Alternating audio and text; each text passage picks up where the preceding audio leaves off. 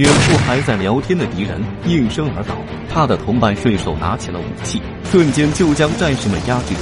当队长解决旁边的敌人时，另一名敌人扔过来一颗手雷同伴围了过来，几个回合就将周边的敌人放倒了。志愿军幺幺三师顺利的拿下了三所里，但这只是个序幕，真正的战斗还没开始。他们要阻击的是南逃的全机械化美军两个师及北上增援、鼎鼎有名的美王牌骑兵一师。面对美军的铁骑进攻，幺幺三师火速修建起了防御工事。爆破组还专门布置了一个巨大的陷阱。他们真的能挡住这批慌不择路的美军吗？北上增援的骑兵一师抵达后，承受双面夹击的他们，又采取怎样惊人的方式打击呢？今天就让我们一起去看看三十八军幺幺三师在三所里运用了怎样巅峰的战术吧。制作视频不容易，您的支持是我们的最大动力，请长按点赞并关注支持下。我在这里先谢谢各位朋友了。前面我们讲到，三十八军幺幺三师以十四小时负重急行一百四十里，创造了一个人类轻步兵的奇迹，成功抢占了三所里。而此时的美军对三所里被志愿军占领还一无所知，位于驾船接应的其一师第五团在前面探路，引导美二师、二十五师撤退。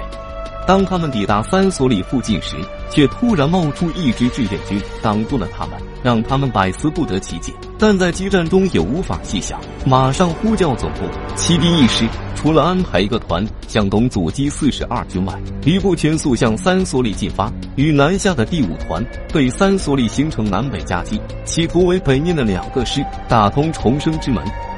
此时，三所里的三十八军幺幺三师两个团，三三八团与三三七团，虽然在刚打完德川后，在长途奔袭十四小时，已经十分劳累，但他们却抱着与阵地共存亡的必死之心。不管天上的飞机如何轰炸，地上的坦克如何引领着步兵进攻，始终牢牢地定在阵地上。当他们顶住了美军强大的炮火及十几次进攻后，居然以排山倒海之势突然冲下山头。一个反冲锋，将立足未稳的美七兵一师的第五团冲得七零八落。再来一个华丽的转身，对付北原的七兵一师主力，激战至天黑都未能取得进展，他们不得不另辟蹊径。此时此刻，一个巨大的疑团在心中产生。前面我们讲到，南一师与美二十四师都能安全的退到青川江以南。那么，美二十五师与二师完全可以同样毫无悬念的顺江而下，就不会白白送失土耳其领，更不会有后面几场损失惨重的大战。当然，这也是美军最后选择的路线。但为何他们此时不这样走呢？我觉得这里应该另有原因。在沃克的撤退计划中，美骑兵一师的七团向东阻击四十二军，就算四十二军能顺利的向西行进，到达城川、北仓里等地。也会被挡住，对这边的战局影响不大。如此看来，此团的真正目的并不是阻挡，那么究竟是什么目的呢？让我们换个方式，再来看看美第八集团军的总体部署吧。以南一师、美二十四师、二十五师正面阻挡志愿军五十军、六十六军、三十九军及四十军，以美第二十级土耳其领防守右翼的三十八军。此时四十二军是不是偏离有点多呀？假如美骑兵一师充分发挥其机械化部队的优势，快速击破四十二军，绕道德川，给三十八军来一个背后开花，将会是个什么样的效果呢？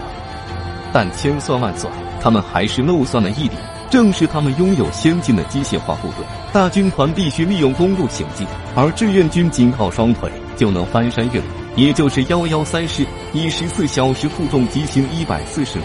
一个行军神话将他们的计划彻底打败，让他们不再考虑反攻的问题，而是怎样保密。可见幺幺三师的这次行军有多么的重要。